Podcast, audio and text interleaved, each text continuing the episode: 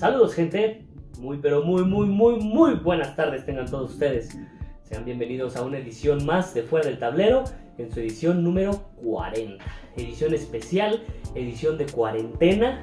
Estamos aquí desde las instalaciones secundarias de Fuera del Tablero, digamos en el estudio número 2, donde sí podemos ver la ludoteca, ¿no? Porque en el estudio número 1, pues nomás no. Yo espero que pronto podamos edición en la que no está Omar, lamentablemente, porque ya lo mandamos a la verga, ¿no cierto? No, eh, pudo grabar eh, este fin de semana porque está malito, se siente malito y decidimos que mejor descansara. Ya saben, por eso de que está eh, ya un poquito grande, ¿no? Entonces, no es un episodio normal. teníamos pensado subir a YouTube todos los pedazos de datos curiosos como contenido adicional y bueno, pues fue un buen pretexto para hacer este episodio 40, episodio de cuarentena, eh, algo, algo similar. Entonces vamos a hacer una recopilación de los datos curiosos que hemos dicho, que he dicho, eh, y pues ese va a ser el, el, episodio como tal. No, no va a haber dato curioso solamente, no hay noticias, no hay invitado. Lo que sí quiero mostrarles es que ya nos llegaron nuestros portavasos de Dunurja, no sé cómo se diga, se alcanza a ver ahí. Ya nos llegaron, están padrísimos, la verdad están hechos a mano, es MDF, ¿no? Pedimos algunos, están bien, bien, bien bonitos. Si quieren ahí escríbanle a Dunurja, Dunurja,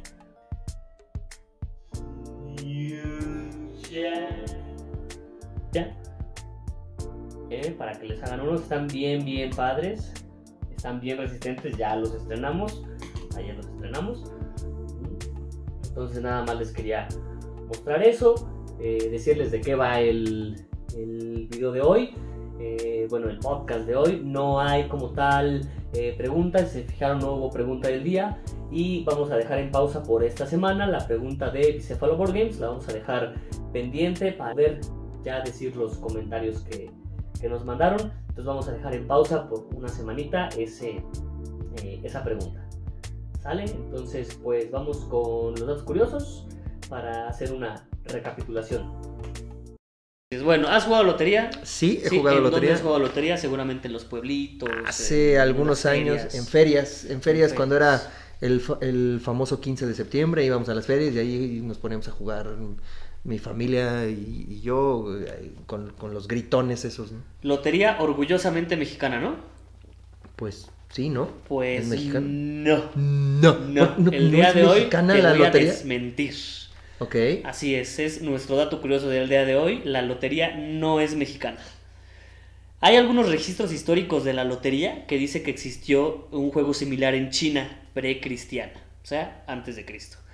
Años más tarde apareció en fiestas romanas y genovesas y hay quien afirma que algunos piratas jugaban un juego parecido, poniendo a la suerte al cortar o no las cabezas de sus prisioneros. Porque hashtag todos somos piratas. Exactamente. El juego realmente se originó en Italia en 1400 y era un juego que se llamaba Loto, donde se eligen cinco números de un total de 90 y cada uno estaba asociado a una imagen específica. De ahí su nombre, Lotería. Después llegó aquí a México en 1769, pero solo los más ricos podían jugar, o sea, los, los nice. Los fifis. Los fifis solamente podían jugar. Durante la independencia, los soldados la usaban como entretenimiento y fueron ellos los encargados de popularizarla por el país. O sea, estaban en la guerra, jugaban, regresaban a sus casas y se ponían a jugar con sus familias, con sus vecinos, y ahí fue donde se empezó a popularizar la lotería. A ver, a ver otra vez, ¿de qué año fue? ¿Cuándo fue? Aquí llegó a en 1700. 1700, pero se originó en China en 1400. En Italia. Italia. Italia 1400. Madre. Juego llamado Loto. Eh, las primeras loterías eran piezas artesanales pintadas a mano en tablas u hojalata y era probable que todas las piezas tuvieran el reflejo de la personalidad del artesano. O sea, si tú eras artesano, tú podías hacer una lotería sobre la, la hojalata o sobre una tabla de madera y tú hacías tus propias imágenes. Hemos vivido engañados. Así es. Y los iconos que conocemos de la lotería a la fecha fueron diseñados por un francés en el siglo XIX. O sea, ni siquiera los dibujitos eran Ni mexicanos. siquiera ¿no? los dibujitos. O sea, el del diseñó- borracho, el Catrín. Nada, los diseñó un francés en el siglo XIX y su precio fue tan accesible que rápidamente se esparcieron por el país, al grado de imprimirse infinidades de veces. Te va... ¿Ya sabes más o menos por dónde voy o todavía no? No, no, no me has preguntado, oye, ¿y ese francés quién es? No, pues, dale, güey, ya de una vez. Bueno, el francés se llama Clemente Jacques. Y no Nah. sé si te suene Clemente Jacques. ¿Ese es el de los chiles? Eh, el de siéntate, amigo, por favor, que te veo cansado. Es correcto. Clemente Jacques, el empresario, fue, bueno, fue un empresario que importó diversos artículos desde Europa, desde confeti, naipes, corchos para botella, municiones, tarjetas de invitación. O sea, ese güey viene a México y empieza a popularizarnos el chile. Eh, O sea, nos empieza a meter el Así chile es. por todos lados, ese cabrón. así es. Y todavía viene a hacer la, la, la- los La dibujitos lotería. de la lotería. Así es. Un francés. Fue Clemente Jacques y pues hoy lo conocemos por la catsup, eh, la mostaza, los alimentos enlatados. Bueno, él, Oye, él y- es el responsable de esto. Así que cuando digan, ah, vamos a jugar lotería mexicana, eh, le ponen un entrecomillado al mexicano. Oye, güey, ¿y ¿no nos podrá patrocinar el podcast el Clemente Jacks, güey? Estaría, Aquí le, eh, le promocionamos sus chiles, güey, no importa. Y bueno, a la fecha el juego sigue siendo una fuente de inspiración para artistas plásticos y es un reflejo de nuestra cultura. Y te voy a contar algo interesante que surgió de la lotería. Dale. El mejor ejemplo como fuente de inspiración es la Lotería de Muerte. ¿La conoces? No. Es un proyecto realizado por Ana González y es una protesta de inconformidad en forma satírica de la situación que está viviendo México. Sus imágenes fueron presentadas en Lyon, Francia, en el 2013 y en el 2017 realizó un Kickstarter para financiar la Lotería de Muerte. Bueno, les voy a hablar de tres cosas el día de hoy. De los básicos de un juego, o sea que son dados y cartas. Y en el caso de los juegos de mesa modernos, por así decirlo, de los meeples, que por ahí ya habíamos visto de dónde viene la, la palabra. Ya. Les voy a hablar primero de los dados. ¿De dónde vienen los dados? ¿Saben? Esto chinga, qué bueno que lo saben. No, no. Esto no, que tú sí sabías, güey. Estoy reprobado, profesor. Bueno, los dados son una evolución de la taba o el juego de las tabas, que es un juego de azar que consistía en lanzar tabas. Y se van a preguntar qué es una taba. La taba es un hueso corto del pie que está situado en la parte superior y central del tarso y que se articula con la tibia y el peroné. ¿Ok? O sea, que, es... ¿Por qué carajos aventaban esa parte? Porque, porque esa parte, digo, no me pueden ver, pero estoy haciendo como la forma. Era como una forma, es, el hueso es de forma rectangular y es pequeño, entonces lo podían lanzar. Y hace, es como un dado. Pero los dados son cuadrados, no Sí, rectangulares. Por eso, eh, de ahí viene, es una evolución de Ah, lo cortaban. Eh, ajá, Ajá. por así decirlo. Ajá. ¿Y era de humanos o Entonces, era de animales? eh, era de animales y después ya lo empezaron a hacer de plástico, o de fierro, Ah. etcétera, etcétera. Creí que era de humanos, sí dije, Eh, sí, no, no, ultratumba. Como estamos hablando de cosas de terror. Ajá, dije, no, va, sí está bien duro. Está bien denso el pinche programa de hoy. Luego, los primeros dados eh, en forma de pequeñas pirámides se encontraron en el juego llamado el juego real de Ur, que son dos tablas que se datan de la primera dinastía de Ur antes del 2600 antes de Cristo, lo que los convierte en uno de los ejemplos más antiguos de este tipo de objetos, junto con el antiguo juego egipcio llamado Senet. Ah, ya. Sí, sí, ese ahí sí he escuchado. Eh, el, jue- el real juego de Ur tiene unos dados en forma de tetraedros. ¿De dados? de- no, de tetraedros en este Ah, caso. ajá. Y son. ah, bueno, no investigué mucho, pero básicamente igual con sistema de puntos en los tetraedros, así este, se conseguía el, el puntaje de lo que saliera, ¿no? Ahora, el nombre de los dados, ¿de dónde viene? Hay varias teorías, pero una de las más famosas sostiene que probablemente viene de la palabra adad del árabe, que significa números. Y no siempre se han llamado dados, en la antigua Roma se llamaban aleas, que quiere decir suerte. Ok. ¿ok? Oh. Y bueno, sabemos que hay varios, varias formas de, de los dados. Está el, el original, que es la forma de cubo, que es el dado más usado, de seis caras. Y si ustedes quieren saber que sea un buen dado, siempre sus caras opuestas deben sumar 7. Ah, ese sí lo sabía. Ese, o sea, si, Yo no. O sea, si tienes el 5, si tú estás viendo el 5, del otro lado va a haber un 2. Ok. Si estás viendo un 4, del otro va a haber un 3. Si estás viendo el 6, va a haber un 1. Siempre, Ok. siempre, siempre va a ser así. Están los dados poliédricos, que es Y aquí es lo que le distinto. tenemos que decir. Uh. Los dados poliédricos, distintos de 6 caras, que puede ser de 4, de 10, de 20. O el sochiedro, que es un dado de 100 caras. ¿El qué? Sochiedro. Sochiedro es el que Sochiedro. ahí en Xochimilco, Eh, güey. Después de mi chiste tan bueno de la entrada, güey, tenía que sí, venir con este chiste tan malo. Eh, bueno, el sochiedro está pensado para juegos de rol. ¿no? Ah, Pero es muy difícil porque como son 100 caras, Ah, sí sí, está- cara. Y ese también tiene que sumar 7, güey.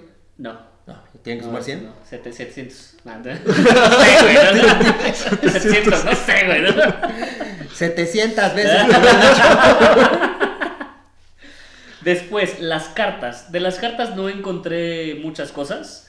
Eh, no siempre se han llamado cartas. se Barajas. No, la baraja es el conjunto de cartas.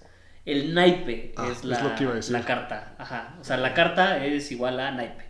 Y hay muchas teorías. Una de ellas dice que viene de la palabra naibis de China, que es un juego para cuatro personas que utilizaban cartas. ¿no? Y otra teoría dice que había un señor que imprimía, un empresario que imprimía los naipes, que se llamaba Nicolás Papín, que ponía sus iniciales. NP, Ándale, papín. Papín. que ponía sus iniciales NP en cada carta. Y de ahí viene naipe. Ah. Son hay teorías. También dice que viene de los árabes, de la India, de China, etcétera, etcétera. Y ya en cuanto a barajas, hay distintas barajas, ¿no? La baraja americana. Sí, baraja de hecho, española, la baraja, eh, por ahí en mi super investigación, La baraja de tarot. también. dice que viene de la Ah, India. sí.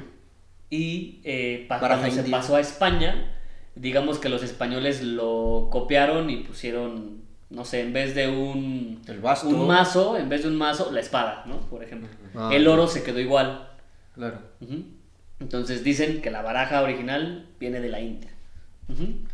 Y finalmente el Mipul, que es el que, no el Nipul, no, no el. El Nipul, no que es el- hueso, el- el- no, no, el- sí, no, no, no, no. Qué bueno que no tenemos cámara. ¿no? sí, sí, ¿no? si no, ya todo el mundo se imaginara qué- cuál fue la imagen que hicimos. Fue, fue bastante candente ahorita. Pero ¿por qué te encueras, Omar? No, aguanta, aguanta. El Mipul es un término que fue utilizado por primera vez en el año 2000 por Alison Hansel mientras estaba jugando Carcassonne. Y a ella se refería como My People, que ya lo habíamos platicado en otro podcast. Ya, ya lo habíamos dicho. Y se fue degenerando en esa misma partida hasta que quedó Meeple. O sea, Yo le creo daba- que o sea, le daba hueva decir My People y empezó, ah, Meeple, ya. No, güey, se que quedó. empe- empezaron y estaban con unos alcoholes, güey. Y entonces, eh, let my people over there. Y ya después fue, es people. Es mi people. Sí, todo empieza. Entre You todos tus leave después. me sí. people over there, you motherfucker. Y bueno, ya es tan usada la palabra que el Oxford Dictionaries añadió Oh la palabra God. meeple como un término aceptado dentro del inglés con la siguiente definición. En español o en inglés. en inglés, por eso estoy. Dice: A small figure used as a playing piece in certain board games, having a stylized human form. O sea, una pieza para jugar distintos juegos de mesa en forma de humano. Ah, ya, huevo. Uy. Aquí otra vez tenemos que decir. Les voy a hablar hoy de la Gen Con, como el dato curioso. Gencon. ok. La Gen Con, que es la convención más grande de juegos de mesa de este lado del charco. ¿no? Porque el del otro lado del charco es la Essen y la más grande del mundo es la Essen, digamos. O sea que la Gen Con es como, Es la segunda la- feria. como más la. Comic Con de Ajá. San Diego, pero Ajá. de juegos de mesa. Así es. ¿Sí? Así Ok. es. Exactamente. Se lleva a Y cabo. también hay cosplayers y todo ese pedo. Sí, Sí. también. ¿Neta? Sí. ¿De juegos de mesa? Eh, no. No. Sí, sí. no. No, cosplay en general. Ok. Pero hay- creo que también hay concurso. Ujú. Bueno, se lleva a cabo en agosto en Indianápolis, en el centro de convenciones y en el estadio Lucas Oil. Este año tuvo más de 70 mil asistentes.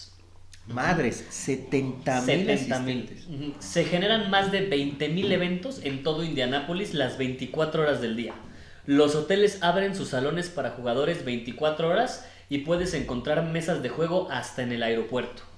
583 expositores, un museo, más de 500 juegos nuevos, juegos de rol, TCG, wargames, pintura de miniaturas, cosplay, torneos, tiendas, desarrolladores, fábricas, playtesting y creo que acabo de tener un orgasmo, güey.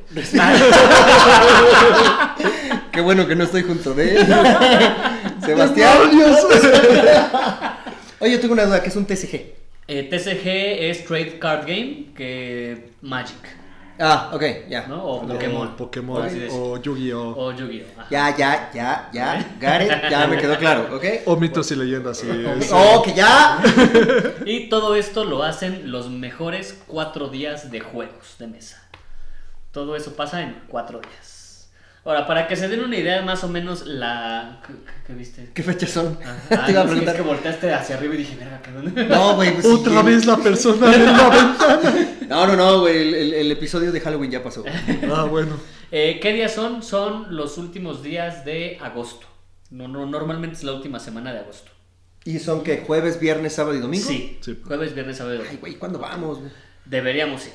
Te- para que se den una idea del tamaño de esta convención. Son 750 mil pies cuadrados. O sea que haciendo el cálculo rápido de 2 y 2 son 4, 4 y 2 son 7, son 69.677 metros cuadrados. Sí, qué rápido lo Eh, hiciste, en la conversión. Rapidísimo güey. la No es porque lo hubieras traído ya anotado previamente, por güey, ¿no? que no. Bueno, si no ubican más o menos una dimensión de, de estas medidas, No, la neta no. para los que conocen el World Trade Center de aquí de, de México, Sí, yo. que el World Trade Center lo conforma el centro de exposiciones con todas sus salas y el Pepsi Center, que el Pepsi Center es un como lugar de conciertos.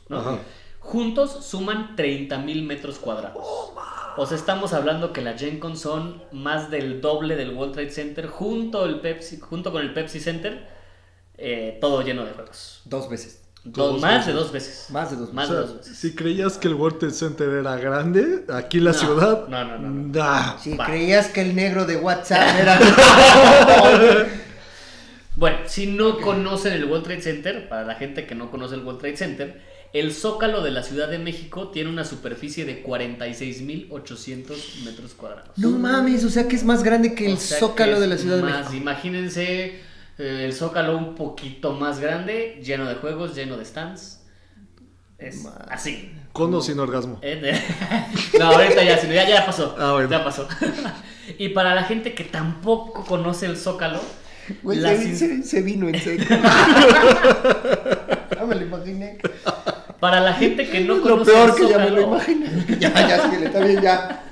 Para la gente que no conoce el Zócalo, las instalaciones del Estadio Azteca, o sea, Güey, si no conocen el zócalo, van a conocer el estadio Azteca, no mames. ¿Quién sabe, güey? ¿Qué tal? Vinieron a un partido, Partido, del América, ok, va. güey, y no fueron al Zócalo bien, porque fueron a ver al América. Eh, Te la paso, el estadio Azteca. Bueno, el Estadio. Azteca junto con toda la instalación, o sea, me refiero a todo lo que está alrededor del Estadio Azteca, o sea, estacionamientos, tiendas, bla, bla, bla, o sea, todo el complejo del Estadio Azteca mide 63.590 O metros. sea, todavía es un poquito más grande que el estadio Azteca. Así es. O sea, toda esa área con puros con puros juegos, de mesa. De hecho, lo que pasa en Indianapolis es que es el, todo el centro de convenciones, más aparte un túnel que, que cruza hacia el estadio y usan toda la cancha del estadio. Es un estadio. No, no, tú pregúntale mejor. porque es- Entonces, el centro de convenciones de Indianapolis y al ladito está el estadio. Entonces, la ¿Dónde juegan los potros? No, no sé, güey. Los no. potros de Indianápolis. No, no tengo idea. No. Pero yo creo que sí. Ah. bueno, todo el, el área del el césped, digamos, de la cancha se usa eh, para la, la Gen Con. Más el centro de convenciones. Sea, No es manches, está enorme. enorme, güey. y enorme. ahorita que dijeron de la Essen, pues resulta que la Essen es más grande con 80 mil metros cuadrados. O sea, todavía es más grande que la Gen Con. es más, Más grande que la. Gen. No tengo Esa- los datos exactos, pero No, es no, no, ok. Pero ¿es en dónde es? Es en Eh, Europa, en pero. Essen, Alemania. Es en Alemania. Alemania. La, la Sí. Oigan, que levante la mano y se retire aquella persona que no ha jugado uno. Que Ah, la pero no se vayan, espérense. que no haya jugado. Ah, entonces tengo que levantar la mano y me voy. Ah, ¿no has jugado uno? No es puede que lo posible que no has jugado Sí, uno. sí, he jugado. Tú has jugado uno, ¿no? En cualquiera de sus versiones. El uno, pues, el tradicional de Es la el pinche cartita, güey, el celular. ¿Uno qué? Uno Corns. Es un uno con unicornios. Uno Corns. Así se No llama. manches. Sí, sí, sí, sí. Pero ustedes saben quién está detrás del juego? O sea, Pues Mattel. el, el que lo claro. está jugando. Mattel. Hasbro, bueno, Hasbro, ahora que ya Ajá, ajá, exactamente. Bueno, pero hay todavía más atrás. Hay alguien todavía más atrás. Les voy a hablar hoy.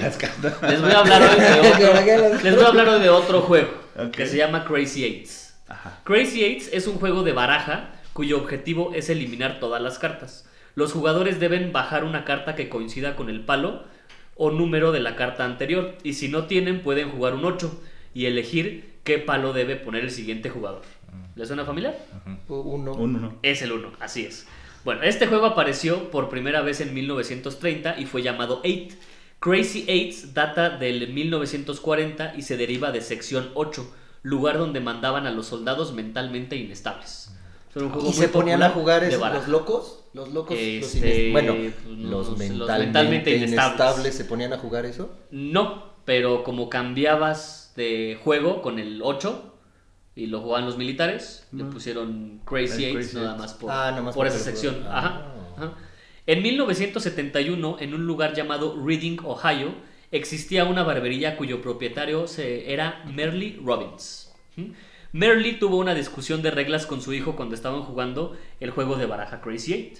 Derivado de esta discusión, Robbins inventó el juego llamado Uno, donde los jugadores tenían que hacer match con números y colores, y aparte agregó un comodín, el número 8, y otras cartas para agregar mecánicas. O sea que le agregó el no juegas, la reversa, El reversa, el toma dos, cuatro, el el toma El famoso toma cuatro, güey. que- Que por cierto ahí también hubo en Facebook una revolución de reglas, ¿no? Con el 1. Lo que pasa es que contestó ya este, Que ya contestó Hasbro. Hasbro, que son cuates que no saben jugar el 1, obviamente. Porque pusieron cosas que no son, ¿no? O a lo mejor esas son las reglas reales, No, güey. Mattel, quienes ¿qué vas a ver Mattel? no sabemos. ¿no? Mattel no sabe jugar el 1, no puede ser. Mattel no sabe hacer juguetes, ¿qué te pasa?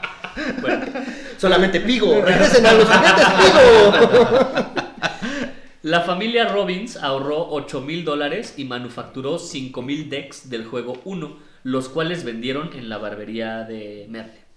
En 1981 el juego era tan popular que decidieron vender los derechos a una compañía de juegos llamada International Games por 50 mil dólares, más regalías de 10 centavos por juego vendido. No Y manches. finalmente Mattel adquirió International Games y pues se quedó con el, el juego. juego. de uno. Y ahora el uno que es de Mattel. Sigue, sigue en producción. Eh, Mattel de Mattel. Uno tiene 27 spin-offs del juego. O sea, diferentes Variantes. eh, Variantes. variantes como el 1 taco, el 1 spin, el 1 attack, El uno el, Jenga, el, el 1 gigante. Jenga, el 1 gigante, etcétera, etcétera. Sí, Son Y- cartas de tamaño, de tamaño Sí, carta. cartas grandotas de uno. No mames. Ajá. juegas así Nunca con- lo he visto. Así son del tamaño de. O sea, es exactamente lo mismo, Sí, sí, pero, pero, en, en enorme. Ajá. Y tiene más de 250 juegos temáticos. O sea, está el uno de Hello Kitty, el uno de Zelda, el uno de Unicorns. Mario, el uno un Unicorns. Tiene más de 250 que incluyen videojuegos, deportes, equipos y series de televisión. Sí. Los bloques de Takoradi.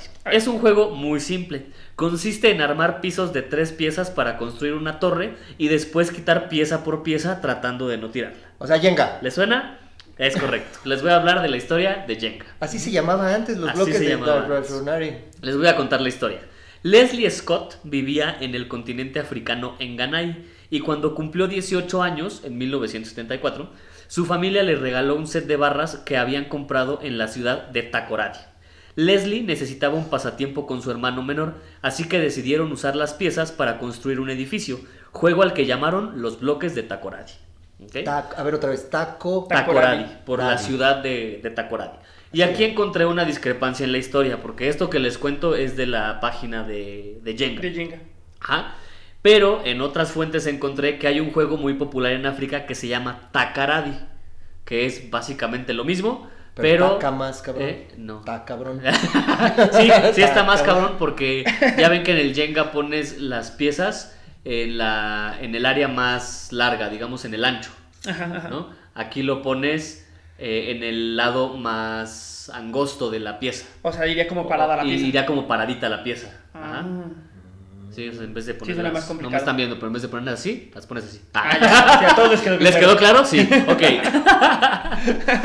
Tiempo después, Leslie entra a la Universidad de Oxford, donde se convirtió en profesora, pero salió desilusionada y decidió dedicarse al emprendimiento. Pasó cinco años mostrando su juego a sus amigos y en 1982 decidió tratar de venderlo en Inglaterra. Oye, ¿y empezó a dar clases utilizando juegos de mesa? No, Ah, porque no era suena. Alan. Sí, no, no, no. Ah. Ojalá tuviera un profesor como él, pero no.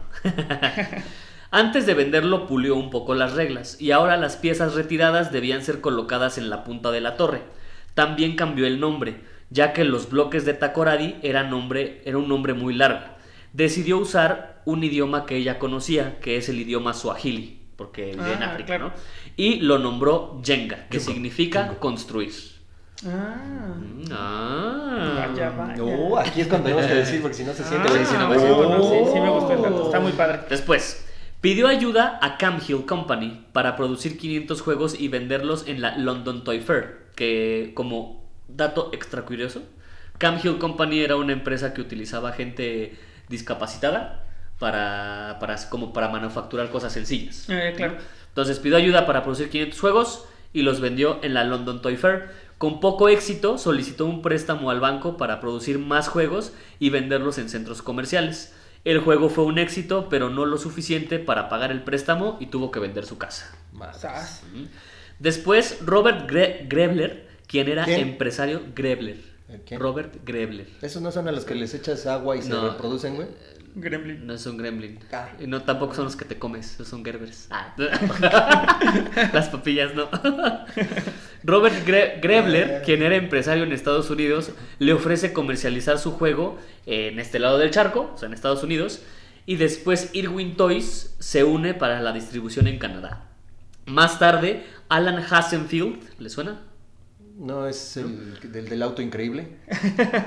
ah, no, ese era David Hasselhoff, ¿verdad? Sí, sí. No, entonces Su primo, su primo. Es su primo. Alan Hasenfield, dueño de Hasbro, conoce el juego y compra las licencias para su producción. Y desde ahí se ha hecho. Y ahí fue cuando y ya hecho, y pegó. hecho, y hecho, y ahí fue cuando ya pegó. ¿Y como cuántos años pasaron entre que lo creó y, y lo- el tema con... Más o menos unos 20 años. Unos 20 años, mira. Más o menos. O sea, se tardó en.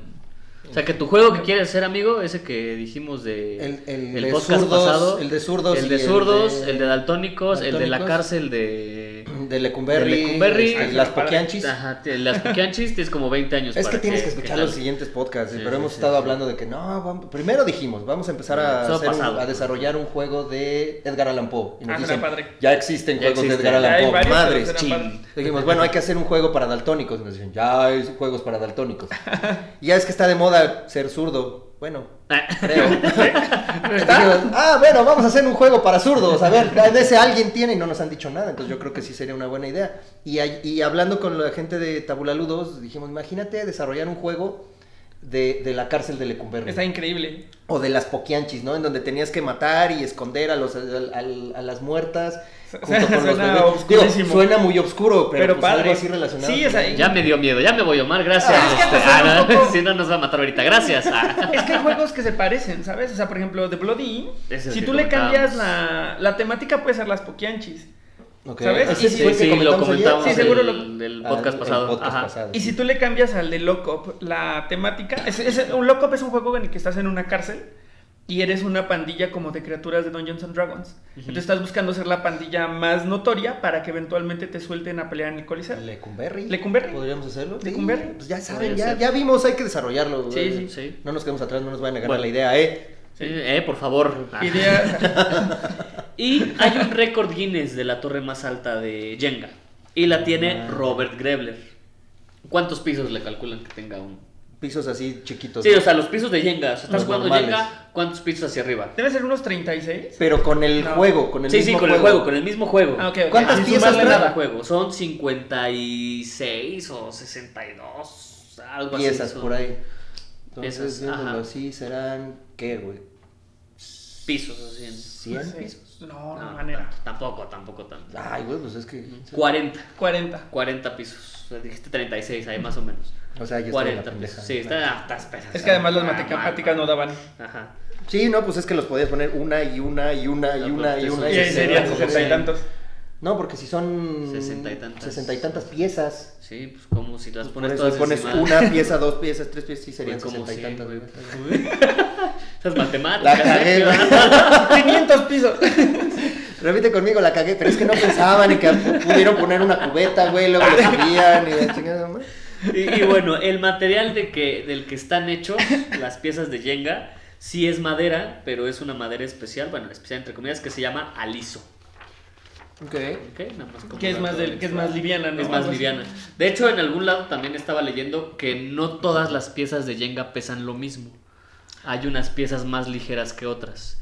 Y por eso es que se pueden Ah, acomodar claro. y sacar este, más fácil unas que otras. Y por eso tienes ese feeling de repente de que una sale así como. Facilísimo y Ah, por, por el peso es distinto. ¿Y lo tienen distinto. calculado ellos? O No sea, lo ¿está sé. calculado o, era un, o De- es un error? En mágico? algún lado leí que sí.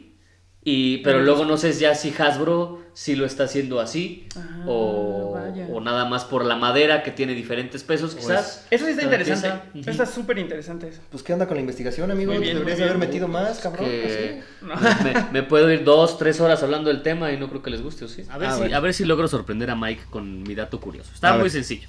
Dale. En, en 1957, en Francia, sale a la venta el juego La Conquista del Mundo. El juego consiste en un tablero con 42 territorios agrupados en 6 continentes.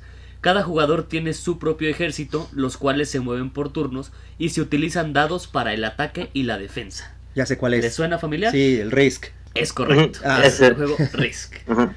Les voy a hacer una, una breve historia del Risk. ¿De porque 1900 qué? 1957. 57, ok. Eso es cuando salió a la venta el juego.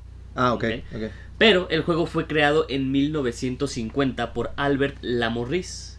Y aquí está el dato interesante. ¿Quién fue Albert Lamorris? No sé. Albert Lamorris fue un cineasta francés. Su trabajo más conocido es El Balón Rojo, con el cual ganó una palma de oro en el Festival de Cine de Cannes y tiene un Oscar al mejor guion original.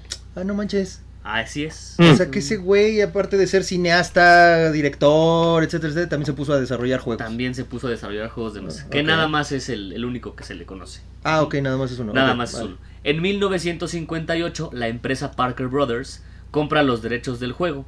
Sin embargo, necesitaba de varias modificaciones, ya que le daba mucha importancia al azar.